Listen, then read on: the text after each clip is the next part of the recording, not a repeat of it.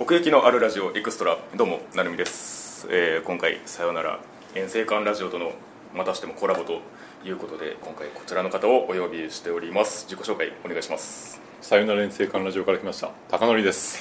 よろしくお願いしますよろしくお願いします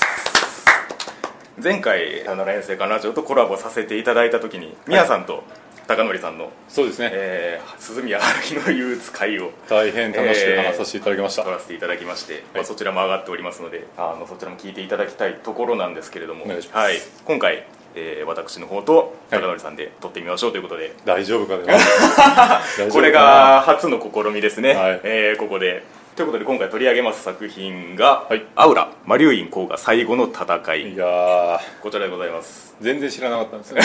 全くアウラって聞いてだから原作自体は、はいあの2008年とかに出ててあ結構前なんですそうね結構前なんですよね、はいであの単館ライトノベル単館で出てて、それが2013年に劇場アニメ化してそうですねうんだからもうとりあえ ずあの劇場版1本なんで、はいあの見やすいっていうところあーありがたかこったでれす にねしましたねもうここでね、うん50話ぐらい あったと思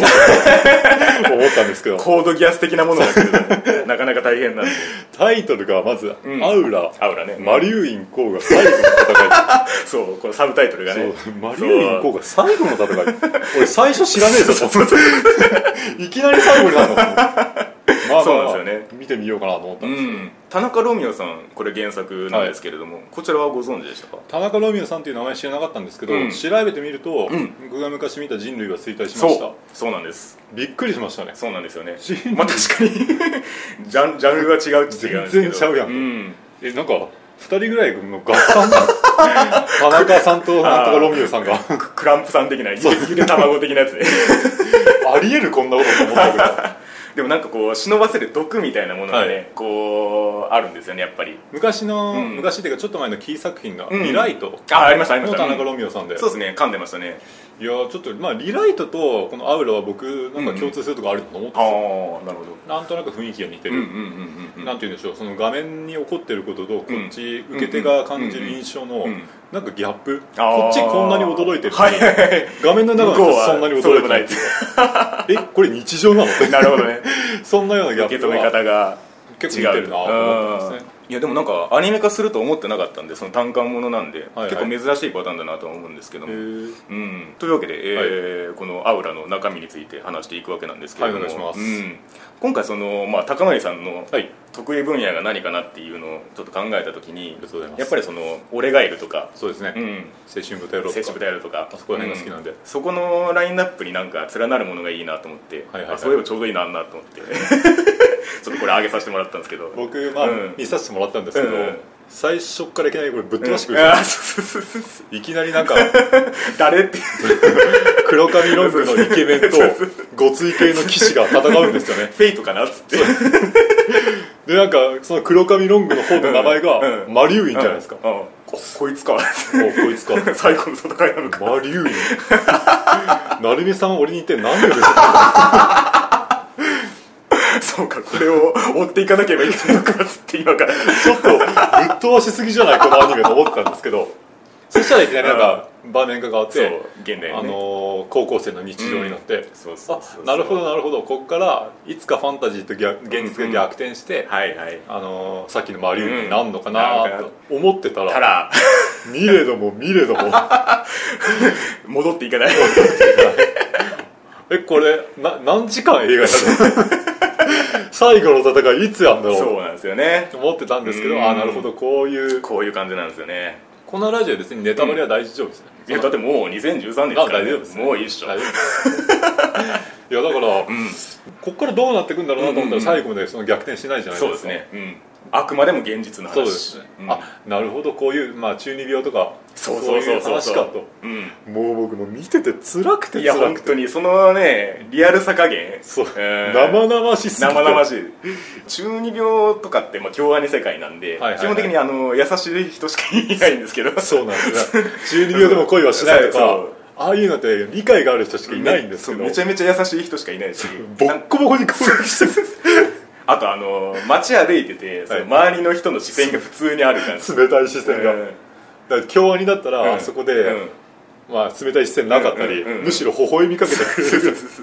うそ優しい世うわ界あにわ描あかわいてくれいるいっつってなるところをね思いっきりちょっと冷ややかな目を向けられるっつそうんうでですよねだから本当に現実にこういう子がいてしまったらみたいな、はいはいはいうん、感じなんですよねでこのヒロインの佐藤涼子そうですねこの子が一切表情崩さないじゃないですうんか、そうですねなんか怒っても、うんうんなんか平気な顔してそうるしそうそうだからもしかしてこの子って最後の最後うんうでん逆転してくんじゃないですあか、そーのファンタジーと現うん実うを、んうんうん実は本当にねいけてしまうんじゃないかいけてしまうんじゃないかと思ってたら、最後の最後で涙を見せるじでゃないですすかかそうなんですよあーあーなるほどねそうだからそのイチロー側からしても、はい最初ちょっとワクワクしてるじゃないですか出会ったそう時ですにこうこのままその そっちの展開の話が始まってそうなんもですおかしくないっていうだからこっちとしては見る側としては、うんあどっかでやっぱ変わるんじゃないかそ最後の最後までこ思うっちでもいけるんなみたいな、うん、ですよねでこの杖持ってるじゃないですかうんうん涼子、が、うん出来がいいんですよあそうそうそうそうだからコスプレっていうかそのコスチューム自体も普通に出来がいいみたいな出来がいいから 存在感あんいやだもみったといななんかセロテープとか使ってめちゃめちゃ手作りしましたよ感感じにしてくれればうんこっちもああなるほどなと思うのそうにちょっとね信じちゃうんですよねこの存在感がで成美さんは今う回んこの話に関しては、うん自意識まあまあそうですね自意識あるいはその要はクラス学校のクラスっていうところの,、はいそのスクールカースト的なところあー、うんそういう話をしたいからそうそうそうまあ、このアウラがいいよって言われてそうですねその要はさっき言ったみたいにその中二病でも恋がしたいとの比較じゃないですけど、はい、まあ、それでもその現実での肯定の仕方みたいなうこと、うんんが結構好きなんですよねこの作品の、はいはいはいうんだから僕今回その成美さんにこのアウラを見て自意識の話しようぜって言われて、うんうんうんあーちょっと自意識について考えてみたんですよ、おお 改めて改めて改めて考えてみた改とめて考えてみて、うん自意識ってやっぱ何なんだろうなと、うんうんうんであのこのアウラの中にも、はいはい結構スクールカースト上位の人たちが出てくるじゃないいでますすかねグループまあがね、あのー中二病の人たちをいじめるやつうんだとそうかそうそうそうあいつらもうん結局やっぱうん中二病は患ってるんですよね、うんうんうんうんその例えばシャツのボタンを開けるでも、うんはいはいはいはい髪型をセットするでも、はい結局そのどういう人物になりたいか、うんうんうんうんだから自分にこういう服を着せるっていうのはいは、はい結局その中二病のやつらって何にも変わんないじゃないか、うんうんうんうんでもじゃあ重度の中二病のやつらって、はいはいはいその自分をうん着せ替えるというよりかは、うんうもう新しい自分を作っちゃうんあであすそようですねでどこに新しい自分を作るかっていうと、他人の中の自分をあー新しい自分にするというか印象ってことですねそうですんねうんうんうんでじゃあ軽度の中二病いじめてたやつら向こう上の連中ねそうですよね、んあいつらも他人の中の自分に服あをあ着はせいるんはでいすよはいはいなるほどねどう見られたいかでどう見られたいかで、うんただやってる服を着せるのか、うん他人の中の自分をもう一人あー新しく作繰ってり返ししまちゃうのっていかうんうんうんうんそこら辺がやっぱうんうん重度と軽度の違違いいなのかな、そうですねだから自意識ってやっぱそういうことじゃないですか、うんうんうんうん他人の中の自分を作りど変えるっうて見せていくかっていうだねそのドリームソルジャーたちが他にもいっぱい出てきましたけどあの数々の ドリームソルジャーの登場シーンも痛くて痛くお前らどこにおってん っていうてよくあんなやつら埋もれとったなとそうそうでもあの子たちがいじめられてるシーンがうんもう見てらんないでいすやよ、ね本当にね もう何回止めようと思ってるもうダメだもうダ メだ見てられないと見ちゃおれんっつって海王様がそのぐらいちょっと感情移入は凄まじいんですけそうどですねだからその辺こう一郎の立場で特殊なのが、まあ、はいやっぱそのいじめられ経験者ってところそうですねいじめられて、でそこからその立ち直ったとそいううかそうそうそうそうでまた涼子の立場も特殊で、うんそのいじめられてたうら、んうんドリームソルジャーたちはたじろぐじゃないですか、ああでもほころびというかねそうですよね、でも涼子は確かに貫いてるから棒を引かな いんそうですそうそうそうそうここがやっぱすげえやつだなうと、んだからそこがやっぱ自意識の、うんもうそこもやっぱ自意識の差になるのかうなと、んうんうんうんその強度というかそうですね、うん自分を作り変えてるっていう意識が強いか強くないかのさ本気で作り変えてる、本気の本気で、で涼子は信じ込んでるというか、うんうんだから最後の最後で涼子泣くじゃないですかそうですねうんだから涼子は信じ込んでるというよりも、うもんうそうなってほしいというあー願いがそうですのね度合いが強かったんだなと、うんだから自意識の強さも違うし色もちょっと違うんだ、ああ確かにねだからあのままその儀式を遂行しかねないとこ本当にありましたよねああそうですうんであそうだそこに関して一個だけ言いたいんですけど、うんはいはいアウラうんまあ良かったんですけどうん一、つだけ文句言わせてください、うんおー最後のあの儀式のシーン、うんうんあそこは無 理があるそれはあの造形的に造形的に一人であんだけ机を積み上げるのは無理だ、はいはい確かにあそこ見たらあ、んマジでファンタジー来たと思い ました建築物レベいやルだからあ魔法で作ったんだと思いました人力じゃなくて じゃあ人力は不可能だから。だってアウラがそういうのをテーマにして、はいあーそうか現現実をね実的なねあくまで現実ですよっていうそう話にしたいんだったら あれはダメだろうと思っはたんいではすよ、いはいはい、これはあの余談になっちゃうんですけど、はい原作ではいどういうお家の付け方をしてたかっていうと、あはいのーあそこで机で作ったあの建築物がはいはいすごすぎて、はいこれはその芸術的に保存しなきゃダメだって美術教師が味方するんですよ、あそうなんですななんやかんやしてるうちにその、これを保全するべきだってなって良子、の件がうやむやになるっていうオチなんですよえマリウイコーが出てこないんですまか、あ、あで出てきます出てきますけど出そてきのます後日談の後始末としてあ,、あーはいはいれはなんかもう保存するべきだって超すげえもんだみたいになったっていうオチは一応あるんですよえ原作でも机とかを積み重ねて作った、あでそう作ったっていうのはあるんですあるんです女子生徒一人じゃ無理だよあれは誰にも気づかれずには無理ですしかよも結構あのマリウイコーンがめちゃくちゃ突っ込んでいっても崩れないって そうそういうでもねあそこでこう、その本気度が伺えるというかね、はいはいはいうんそれはすげえよとそれは認めるよっていうそうですね、まあ、佐藤涼子が本当にやったんだとしたそらうそうそうそうそうなんですよねだからこの最後の戦いっていうのがやっぱりその、そこの最後でねそうですね戻っていくところにかかってるわけですけれどもあーまあであのクラスのいじめっ子にマリウイコーがバレるじゃないですか、ああーそうですねあの甲賀君って言われる人そうそうそううわもうきっとやそう僕もうお腹痛いと思ってそう見てる時にだからそこまでねこう何回かやり返してるじゃないですかそうなんですよそのね処世術でやり返して、うんそのもう自分は立場がこうなったそう受け手としても、うんああなるほどこの子の立場はこうなんだとうんそう思そうっそうたらももうう一回ねこれ以上ないぐらいのしっぺ返しを食らってうんでも良子に対しても冷たくするしかないみたいになってであとそこで涼子に冷たくしてる時に、うんあの一郎が言ったのが、うんインスタントに自分を飾るなよって時間をかけるそうそうそうそうそこなんですよねそ本うです当にあそこがやっぱぱ一番言いたかったあそこのセリリフうんだからやっぱさっきも言いましたけど、うんあうんスクールカース上位のやつらも、うんうんうん結局はそのインスタントにどこそうでかすねで見聞きした印象とかイメージとかブランドを相手に植え付けたいかそうらですね自分を着飾るっていうそうですねまあ、んそういうところがやっぱ自意識の差なんだろうなそうですねその中二病に対してその幼稚な自己顕示欲みたいなことを言うんですけれども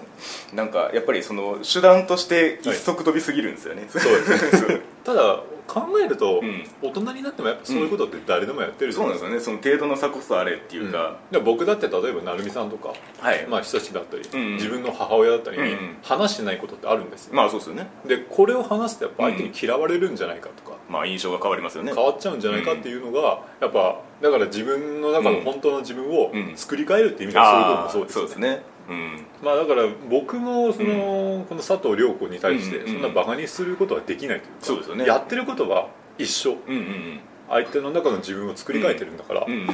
からその、まあ、僕も佐藤一郎とかの経験ありますし、うんうんその重度な中二病っていうか、んんんだから大人になってもやってることは変わんないんだけど、うんでも大人とその佐藤一郎中学時代の佐藤一郎とかの差ってなんだろうなって思うと、はいはいいかに受け入れてるかどうかああ自分を、うんうん相手の中の自分をいかに受け入れてるかどうかのその差によって、うんうんやっぱ大人と子供だって、うんまあ、世間一般で言われる差が生まれるんじゃないかな、そうですね、うん、どこで大人になるかっていうことなんですよねそうですねん、いやだからその中二病のその肯定の仕方として、はいなんかどっかでその卒業するものみたいなのあるじゃないですかそうですねん、どっかであの見切りをつけるものみたいな、はいでもなんかそれも別にその並走したっていいじゃんみたいな感じがするっていうか思うんですうんだからそのじ現実の自分も受け入れて、うんうんその中二病の自分もちゃんと受そうけ入れそられのれそのば上でっていうそう、うん否定するとやっぱ抑圧になるんですよ、そうなんですよね、そこがやっぱ、うんそれは嘘じゃんっていうそうなんですよそれはマジでただの作り替えで、うん結局方あの結果が変わってるだけで中二病自体は変わって変なわっいてないからその事実は変わってないからっていう、だから僕がうんそれこそアニメ好きだっていうのを、うん多分昔だったら絶対言えてなかったんですよああそれを肯定できないそうなんですよ、うんでも今だったら、まあ、アニメ大好きだし、うん美少女キャラ大好きだし、うんうんもうんうハーハーしてますとハそこまで言うと言ってるーハーはしてるかどう かはわからないですけどでも全然僕はそんなことは言ってられる、はいはいいはやいあの子めちゃめちゃ可愛いよね、うんでもこの可愛いよねは、うんうん多分そうなら二十歳ぐらいはうん言えなかったんじゃないかなってあー、なるほどね今だからこそ肯定してやれる今だからこそそうなんですよねだからその冒頭でその一郎が本当にこのそっち側の世界があるなら見てみたいみたいな感じで、はいあのー惹かれるじゃないですかあそそうのそそっち側にほら見ろうんお前もって思ううんそうそうだからそうその感覚自体は別にあってもいいよなって思うんですよねあのネックレスっていうかアクセサリー売ってる人がうんうんうんうんマリュイン効果の話を聞いて、うんうんあああそそそううそういいじゃんって言うじゃんそうそうそうそうそうそうそそううそそううそうそう久米さんがねうそうんだからあのいじめてるやつらうがん卒業した俺らはもう違うみたいな感じで、ああそういじめてるけど、うんうんうん違う違うそれは結局一一緒緒ななんんだだよってうん本当に卒業というか大人っていうのはやっぱりかっこいいじゃんって言えるやつら、そうですねいや本当そうよだからあのいろんな中二病の,、うんうんそのあの大人の兄さんも一社は中二病をまそうでだすね持ってる、うんでおまじないよねそうなんです、いじめてるやつらとか、うんいじめられてるやつら全員中二病を持ってるけど、うんいろんな差があって、うんうんその立場やうん言動が違ってくるっていうのうがんこのアニメだったんだな、そうですよね 最後のオチの部分で全員が発症していくっ ていう俺実は心が読めるんだよ ねみたいなそうだから誰もがそういう憧れ持ってたっていいじゃんっていだうね、からそういうところをちとゃんと受け入れていこうぜ、そうなんかその上でその現実で戦っていかなきゃねっていうはい言い方簡単には言えるじゃないですかそうやって、は現実い生き生きなきゃってただそのこの佐藤涼子をその救う上であの一番響く言葉は、はいその一郎しか言えないなっていう話の運びなんですよねあそうですなんかそうそこが本当にその肯定の仕方として本当に好きであの例えば先生とかが佐藤涼子に対してう「んうんいいんだよ」って言ってもそう涼子には響かなかったんだ響かない、うんあ確かにそうですねそそううなんかあの、うん、持ってるからこそっていうその、はい言葉だけが欲しいというよりかは、うんそうそうそうやっぱりその行動だったり経験だったり、うんその思いがしっかりこもるのが佐藤一郎だったってそうなんですよねああ確かにそうですね、うんそういう感想は出なかったそのイチローがその今過去の設定と今を接続して、はいあの今はもう高校生になっていじめっ子に転生したやつらを倒して今を生きてるとだからお前もそうやって生きろっていうね、はいそういうあの流れはねやっぱりイチローの言葉じゃないとダメなんですよねううん、なんかその中二病にも恋がしたいも一応そうっちゃそうじゃないですかそのあの過去に中二病ではい今構成して、はでいもう一回向き合うみたいな話の中で、闇の炎に抱かれてしまうそうそうそうなんかその痛みはまあ絶対伴うよなと思うんですよね、はいそうは言ってもだからなんかそのそこの現実とのバランスの取り方が、はい、うん、本当に自分に置き換えてもその感じ取れる部分があるなと思って、うんなんかその、まあ、ちょっと原作の話をするんですけど、はいはい原作はあの一郎視点なんであの一郎のそのモノローグ的な部分とかも全部入っていくんですよねああはいうん、だからなんかそこの辺のねその思考を追っていくとまたなんかその感情のなんか読み取り方がちょっと変わってくるんですよ、ね、ああそうなんそうですねだからこれはねちょっと原作もセットでおすすめしたいところではあるんですけどああまあ目の前にありますけそどうそうそう 一応現物今持ってきてるんですけど思ったより分厚いですなんか田中論業さんの作風で結構その字の文っていうかまあその一郎の視点にギャグを結構挟み込んでくるんですけどはいそれをアニメでは結構カットしてるカットしてるっていうかあーテイストを結構シリアスに寄せてるんですよね一郎視点をのそのなんか面白おかしく言ってる感じあーながるほど結構あってなんかちょっとその辺印象変わるんですよねあのーまあ、ちょちょっと話ずれるんですけど「うんうん船を編む」ってアニメあるじゃないですあかりましたあれ僕原作読んでてああそうなんだ、うんあ結構あの言い回しが面白いってことがあったんですうんようんうんでうんもアニメでやってなかったんですよ、ね、ああそうですよねここのギャグを飛ばすんじゃねそんなんあるんだ 船は無理 えよなぜここのギャグ飛ばしたんだよ、はいはいはいはいまあ、だからそういう印象になるのかなそうなんですよねわかだるからうんあの山本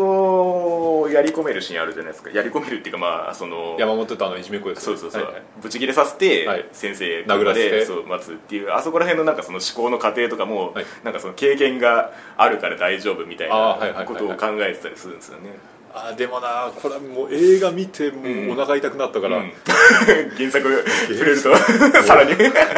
吐き出すんじゃない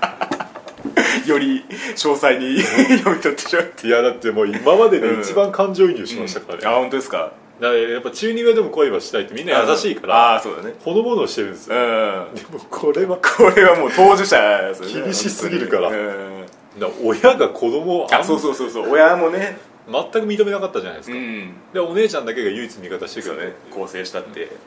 見てやれねえのかよみたいなお母さんもお父さんもすごくその中二病に対して全然理解がなくて、ってそうですよねでもなんかその親を絡めてくるとこもなんかそのうんリアル路線だなと思って、うんなんかあのー久米さんに対して独白するじゃないですかあの、はい手紙出してはい戻ってきて親に読まれてって、そうですねうん、なんかあの辺がすごい言いたたまれないんですよねわかるからわかる まあ正直経験はうんないんですけど,、ないけどそうそのなんか幼さがうん傷つけてしまったものって、まあ大なり小なりあるよなとそう思ねってそれでしかも傷つけてしまったものが、うんそのうんその中二病ってういんうもういたた原因がねいたそう原因もいたたまれないし、うん結果もいたたまれないしっていう、うんそうですねだからその後にあの涼子があの親はいないとなんかあのあー仮初めのはい関係だからみたいなことを言った時のあの一郎の一郎のそのるですねそら切れるよなと思って、はいあーめちゃめちゃ地雷じゃんと思って一郎そうに一郎に親のことねうんでこうそれを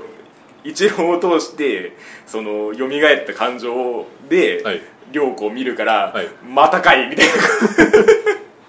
ていうなんかその受け取らせ方はうんありましたね、なんかそこも辛いっていうか自意識が暴走しちゃったがゆえに、うんたうんま周りの人大切な人を傷つけてしまったっていうのが、うんうんうんうんその何度もループするというかそうですねそうですねまず一郎で傷つけうて、ん良子を通してもう一うん 回もう一回傷来る